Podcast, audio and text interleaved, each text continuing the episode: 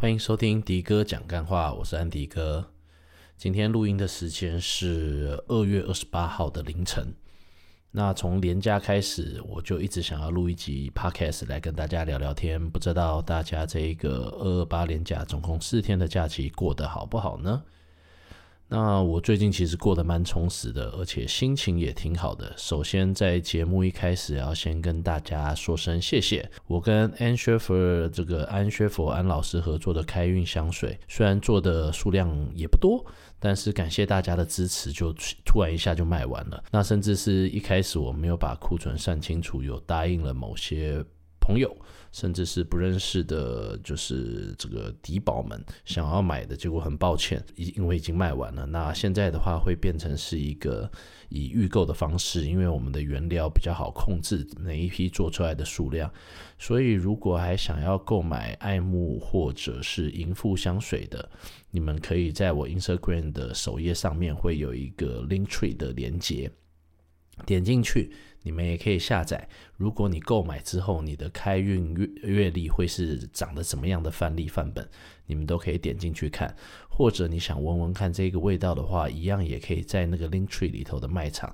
去购买这个试香纸以及沐浴包，还有五帝钱的套组。再次感谢大家，对，没有想到会这么快的卖完。那下一批的话，因为安老师他现在人已经到了法国。那为什么我说最近心情很好呢？就是因为周遭的朋友其实发生了蛮多的好事，不知道是不是香水的关系。我目前也有其他的，嗯，应该算是一个大品牌吧，在跟我合作，呃，在洽谈一个合作的方式。而我们之前那一集录的跟安老师在聊的时候，那个时候我们在喝的酒有没有？ASMR，我觉得那期录得蛮开心的，因为有来宾的时候，跟我现在一个人录的感觉就完全不一样，而且边喝着酒，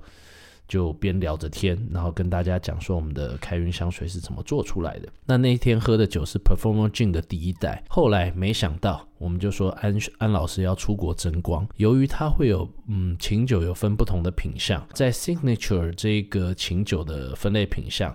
安老师好像是在台湾区是拿到第一名的，结果没想到他去颁奖的时候，英国去颁奖就是 World Gin Award 的时候，就全球的琴酒大赏。就他也觉得，他居然就拿到了在同一个分类的时候，全世界哦，全世界比赛的金牌，也就是在这一个琴酒里头，他拿到了世界第一。等到他回国的时候，我们再来要安老师再来聊一集好了，因为他接下来有一些行程也是去呃参访一些香水的，毕竟法国是香水之都，他本身也是在留法。读的呃香水学的调配的部分，所以对他来讲，他是回到他的老家，然后再去吸收很多的香水知识回来，再跟大家分享。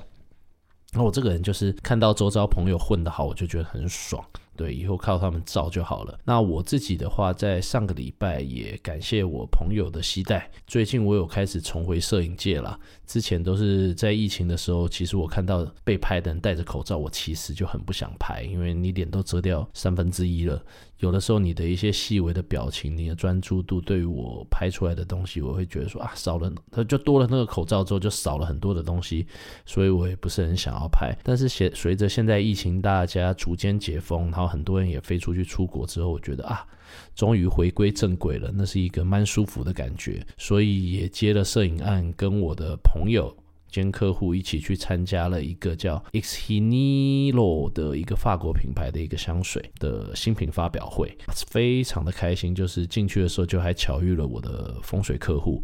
也跟 Ten Ten 这一个系统的店家他们的工作人员都有认识到，所以其实是蛮开心的。除了碰到风水客户，也有碰到摄影师朋友。就从有一种重新回战场、重回活力的感觉，就是我最近的一些心得状况。加上在连假的时候，因为之前有参加就是一个子琪老师他的奇门遁甲的课程，线上课程。因为过去两年都在疫情，那每天我会发的奇门遁甲出行局，我会发现，哎，我已经发了快三年，但是好像。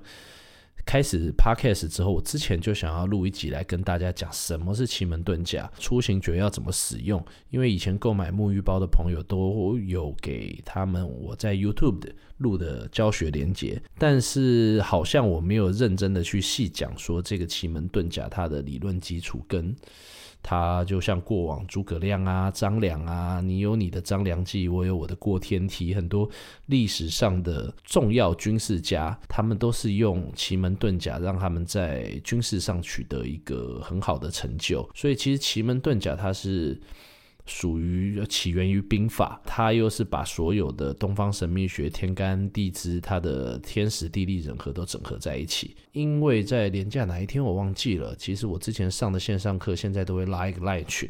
那当课程上完之后，我当然会把它弄成静音。那天在家里就想说啊，那做点事情喽。对，就突然看到，咦，怎么有个签书会？之前第一本就子琪老师的奇门遁甲的书，第一集我是有购买。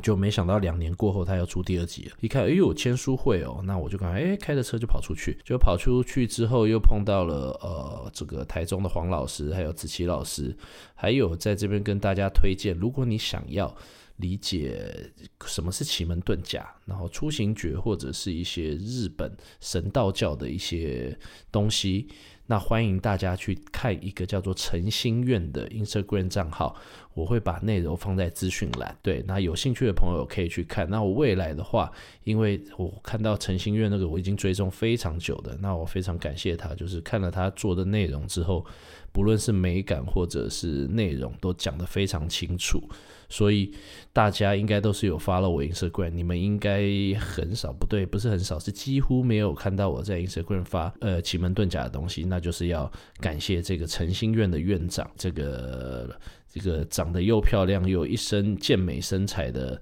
这个诚心院院长。那那一天的话，在签书会的时候，我也有碰到他，就诶。刚好碰到又巧遇一个，呃，也是也是有发了我 Instagram，他是说，哎，我说那是诚心院的吗？他说对对对，然后就过去跟他聊了一下。所以我希望把我这个节目做得比较好之后呢，希望能够邀请诚心院的院长来这边跟大家解释什么是奇门遁甲，那如何去布局？因为布局的这一块，我自己本身在收费服务方上的话，我也没有做。那我这边就先不要聊太多，等到时候如果真的有诚心邀邀请到来宾的时候，我再跟大家好好的来聊这个部分，所以总而言之，不论是我自己的机遇也好，或者是安老师安学佛拿到了世界第一，总之我最近身旁就是围绕了就是很多的正能量，非常的开心。今天即使外面 Q Q Q，可能希望我等下做后置的时候底噪可以把它压过去，那还是希望在连假的最后一天能够先录一集跟大家聊一聊，表示对大家的感谢。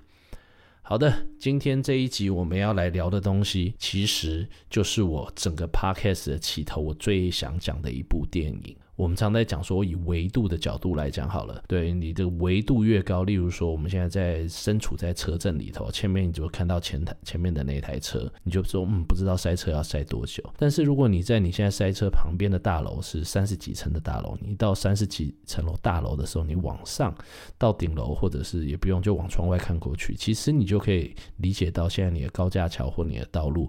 到底塞了多远。那这个本身来讲，其实就是我们所谓的维度提升。今天我这一集其实是要来讲，呃，星际效应，诺兰这个 Christopher Nolan 导演的星际效应。其实只要是诺兰导演的电影，我都非常的爱。那今年最期待的就是他在讲这个核子弹吧，原子弹之父的那一部电影。对，非常的期待，所以我陆陆续续会用穿插的方式，因为每一次连续讲完，好像真的舍不得。每一部电影都是经典，如果很快讲完，我会觉得很难过。首先，第一集我们会来讨讨论星际效应，所有的因缘，刚才讲说为什么想要录这一集，而且在昨天。我的一个女摄影师朋友，她就说，嗯，她最近接到的就是婚纱案啊，或者是其他的案子，她会觉得怪怪的，因为有一些客户来的时候，你从报价的时候，你也不一定看得出来没有合作过。她就问我说，是否可以用卜卦的方法、占卜的方法来决定这一个案子是不是好的？然后我说当然可以啊，因为我自己本身我们最常讲的就是东方武术技术的术，就叫三一命谱相。我目前做的服务的时候，其实都是在做命理的部分。那可能认识我的朋友知道，原本是学中医开始的，所以三一命谱相的一我是从这边开始。那从医学之后，我才开始学了呃东方的命命理学，就是紫微斗数、八字、奇门遁甲这些部分的话，如果以奇门遁甲，当然有本命盘跟就是我们在做变动的时盘或者这个部分，所以奇门遁甲的使用上来讲的时候，它会比较偏向占卜的情况。占卜的时候，你必须要有问相。举例而言，像我朋友他就说，哦，这一个婚舍案能不能接？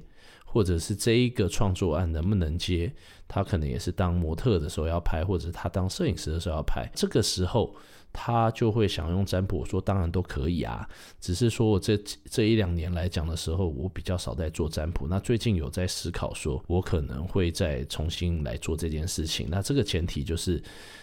要有一个 yes no 的问题。举例而言，以这个东西，我这一个摄婚摄案要不要接？那我们就可以使用的技巧会有什么呢？就是像呃，之前九妹有录一集这个平价的算命，或者是奢华的算命。那如果以占卜来讲的时候，我们有很多我们叫做文王圣卦，它会是以易经的角度来做延伸。例如说你的米卦，或者是铜钱卦、数字卦，其实都是以。八卦的逻辑，易经的角度去来做，所以我们常常呃常会听到的，例如说是呃否极泰来，那它其实否极泰来的时候，它就会是两个卦象把它斗在一起，所以它就会成为地天泰或者是天地否。那本身这个东西，未来我再从 Instagram 发文来跟大家介绍。所以我以前就是以前蛮蛮常吃鼎泰丰啦，因为以前就住在鼎泰丰忠孝店那边。鼎泰丰，我觉得这个名字取得非常好，因为鼎泰丰它三个字都是易经卦象里头的卦象，所以它加起来的时候，而且是正面的卦象，难怪它做得很好。当然，我们在说姓名学的时候，其实你取得很好，姓名学可以帮你帮助个百分之三十，但是前提是杨老板他每一次对于品质的在乎，或者是对员工的照顾。整体来做，才能够创造出这整个鼎泰丰这么大的王国，跟一个我们可以说是台湾之光啦。你想到台湾的时候，有在做股票，外国人他们可能知道台积电。那一般民众的时候，那他他可可能就会知道的就是小笼包，就是鼎泰丰。所以真的是台湾之光，这个当之无愧。那既然我们讲到占卜的时候，其实例如说像扑克牌占卜、麻将占卜、塔罗牌占卜。其实都是占卜的一部分，它借由一个符号学或者是一个数字学，就有点像是我们的编码。最近很红的这个 Chat GPT，大家不知道玩了没有？那以前来讲，我们的电脑我们就是以零跟一开始去做一个两两位元的进位上去的。所以我今天在讲这部电影的心机效应，就请听我娓娓道来。我们就先来讲一下这一部片的剧情，我再告诉大家为什么今天我要用这部电影来讲占卜的这个部分。那如果还没看过《星际效应》的朋友，从这边开始，我就是开始会爆雷了。我会用很快速的方法去讲这部电影的情况。那这部电影它其实是说，地球的资源已经被人类耗尽了，到最后只剩下玉米这一个产物还没有被奇怪的病毒还是细菌去就是感染到。到那个时候，其实以电影里头的时候，就是一片荒芜，都是。沙漠，大家出门的时候，这个呃沙漠的风暴来的时候，大家需要戴着口罩，其实跟疫情的时候很像。那也希望以我们人类的智慧，这一天不要到来。但是其实你仔细想想，过往电影的时候，其实它是有预测的效果，同时有警示的效果。我才会在这个频道，就是说，其实人生如戏。当我们在看一部电影的时候，其实它 maybe 是在预测未来。以前在看到这个 Star Trek。这个叫什么星际星舰吗？星际民航站吗？他们里头在里头不是有拿一个平板，嘟嘟嘟嘟按了一下，然后那个门就会打开吗？其实现在你用 HomePod Apple 的 HomePod，其实连接到这个 iPad，其实就已经差不多实现的这一个情况。那以前也有人在说啊，这个这个回到未来几周年的时候，那时候就说哦，你有会漂浮的滑板，预测那个时候是三十年后，然后车子也会飞，结果目前是还没有达到啦。那其实 Chat GPT 它其实就是一个奇异点，可能我们未来的东西会加速的非常快，因为它是可以加速学习。或许我们现在电影里头演的东西，不论是好的坏的，它其实都会加速的到来。在这个男男主角来讲的时候，就是他是一个爸爸，他有一个女儿，然后一个儿子。结果嘞，他女儿就是在他房间里头的时候说：“哎，有鬼。”对，那就是有有人在敲打书桌啊，哎，那个书柜上面的东西啊，然后就这样，反正简简而言之就有鬼。就他们在意想不到说，他老爸当时说怎么可能有鬼嘛？对，然后到后来的时候就发现说，哎，糟糕，真的还是有。就是有一次在沙尘暴回去之后，他就看到上面会有一个讯号，就是用沙子堆出来的数字，他就用哎摩斯密码，然后两进位零一零一去填出来，就找到了一个 GPS 的所在。那这个男主角以前就是 NASA 的飞行员，这个 NASA 的飞行员，哎，他的名字就，所以他本身来讲的时候，他就说，哦，那这个这个这个经纬度的话，那个会在哪里？他就很好奇啊，那他就跑去跑去这个地方，就一进去之后呢，发现说这一个地方，就是因为在那个时候，其实全地球的资源大家已经没有食物吃了，所以 NASA 还是寄望了有一个计划。叫做拉萨路计划，它其实是想要把人类的未来延续下去，所以他们把所有的经费就是安排在一个太空梭里头。就好死不死，他们刚好缺乏的就是一个飞行员。那男主角他就跑去这个地方，所以就成为了这个飞行员，跟女主角对就安海瑟薇，然后后来就出发。那我中间的过程，我就我觉得这一集如果认真要讲起来的话，可能讲个一个小时都有可能。但是我先讲今天的主轴，基于很多的因素飞出去。那由于飞出去之后，其实这部片影应该算是一个科学的科普电影，它是相当有理论基础的。它的呃顾问叫 Kip Thorne，那他是二零一七年诺贝尔奖的得主。他因为检测到重力波，那他就拿到这个诺贝尔奖。的这个部分，就是他又可以当这部片，所以他这个里头其实一直在讲的是一个黑洞，因为 NASA 那个时候有观测到在星上面就有一个黑洞，那黑洞的时候，它里头有一个一幕，就是说，哎，把一个地方，我们如果要把它传送到一个空间，因为我们目前的话，我们是属于在四维的空间里头，点线面那这构成的空间，那第四维就是时间，这一个黑洞它可以让你缩短。空间的距离，你可以达到另外一个地方，在未来可以找到适合人类居住的空间。所以他们这个计划其实已经派出了十二个人，就是透过太空船。通过这个黑洞去寻找，说有没有适合人类居住的地方。如果有的话，他们就把讯号传回来。对，那传回来的时候，他们才知道说好，那我们真的有机会了，我们就可以去。那当然，他这个计划有 A 计划跟 B 计划，那这个我们到时候再说，那不是这一集的重点。那简而言之，跑去的时候就是诸多的阴错阳差。那例如说，像里头这个 Matt Damon，其实他就是嗯。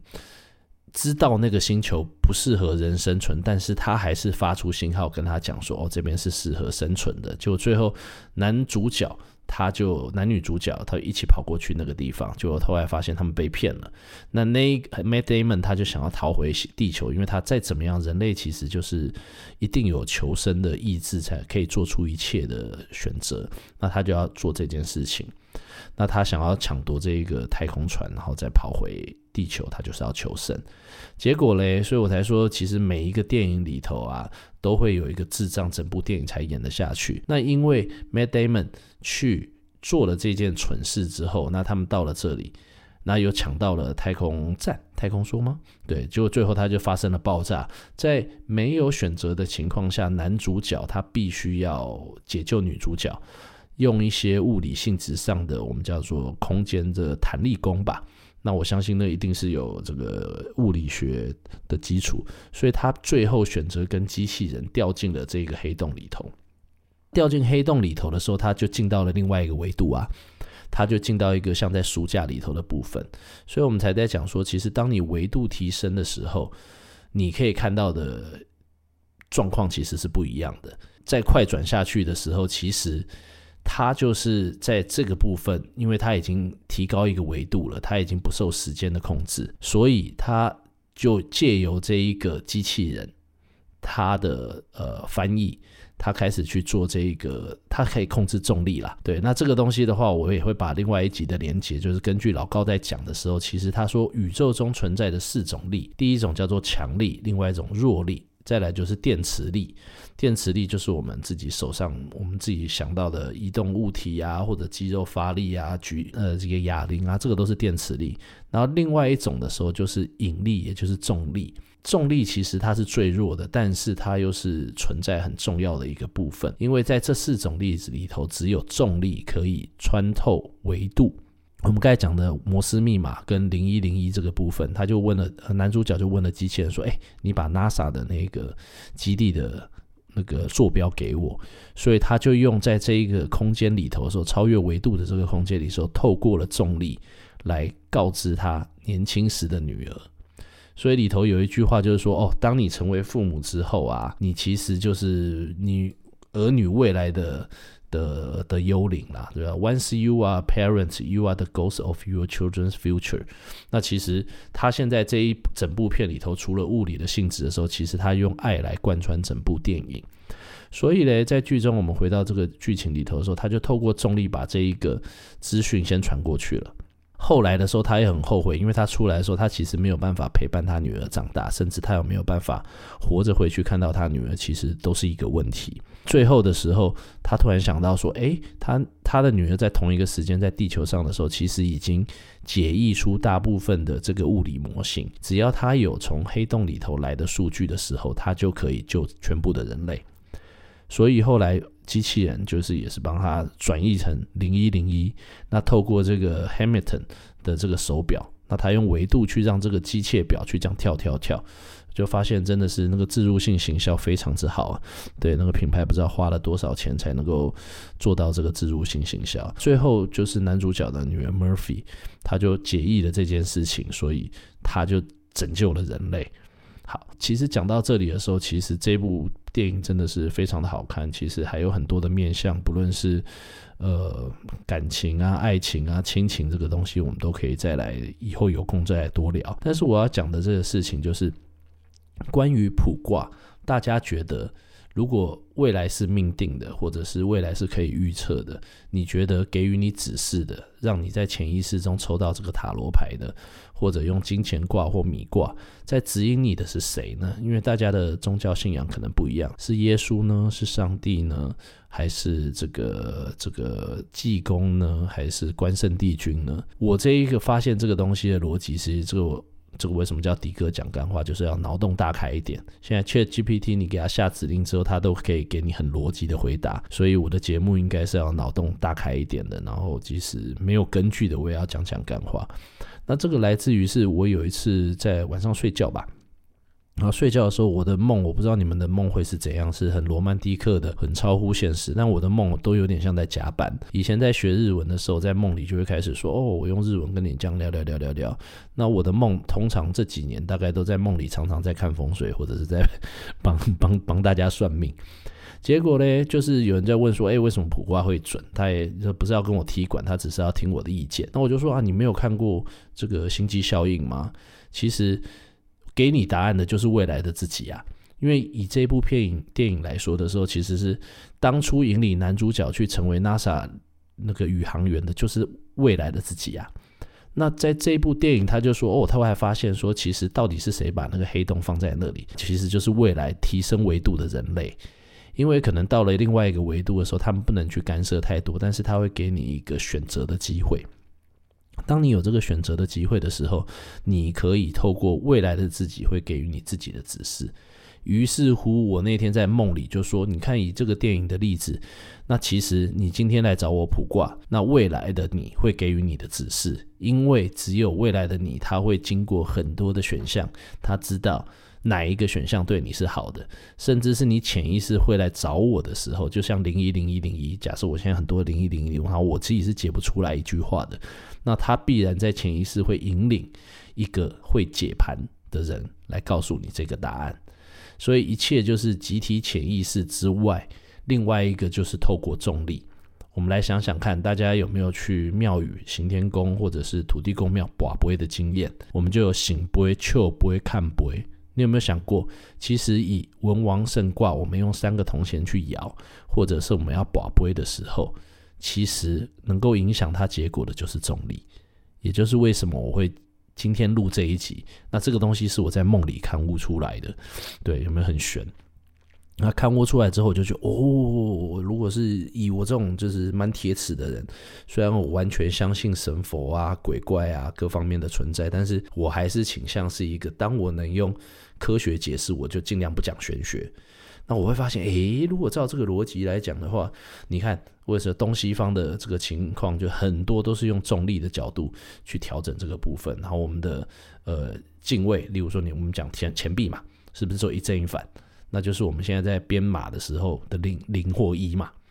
那如果是钱币的时候，所以钱币的时候，它等于是有三颗钱币，它的正反正反，它会有变摇的部分。那它透过这一个东西，就有点像我们现在的这个解译机，对我们的这个有没有加密啊？我们现在的。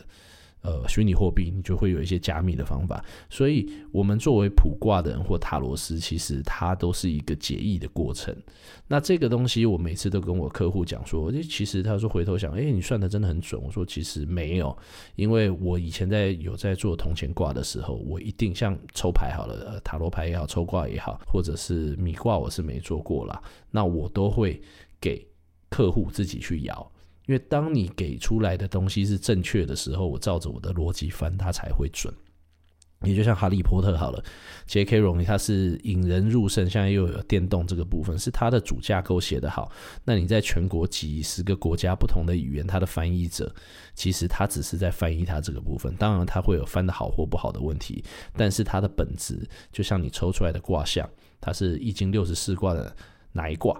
然后它的变卦是第几爻动，然后第几爻动，它会变这个部分。那未来的话，再陆陆续续跟大家去分享，呃，奇门遁甲如何透过奇门遁甲，然后用一个数字去灵动来问你这件事情 O 不 OK？就像如果我朋友他会说啊，我今天有一个婚宴，那他要不要接？那我就会根据他起心动念的这个时候，就请他想零到九出一个数字，那我就会告诉他 Yes 或 No，或者是他也可以耍铜钱。对，然后甩铜钱的时候再出来一个卦象，也可以请他报出三个数字，或者是一本书的时候他翻三次，看到他页码上面是什么样的数字，那我们都可以做出易经卦象的对照。今天这一集主要是想跟大家分享，就是我在梦里发现的，就是梦里还真的蛮好用的。我很想做春梦，但梦不到，都梦到一些奇奇怪怪或者在加班的东西，然后醒来之后就发现，哎，好像有道理耶。我会发现，例如说，我们再回到这样，既然今天这一集的重点是在讲物理学，那我们就讲到爱因斯坦了。我就我就说，我的个性不知道巧巧遇是我的一个专有技能，然后加上台湾也不大，但是我以前巧遇的技能，我去俄罗斯出差还能够碰到香港的朋友，其实就蛮屌的。以爱因斯坦，就是我们物理学推到极致，科学推到极致，往往后面都是玄学或神学。爱因斯坦就说过，巧合是上上帝保持匿名的方法。所以我们在占卜的时候，我都会自诩我在命理上面就是一个 NPC。我根据我的所学，不论是八字、紫微斗数、风水或奇门遁甲，我就回答我该回答的东西。当我把资讯给了我的客户、给我的朋友之后，其实选择权还是在他们的手上。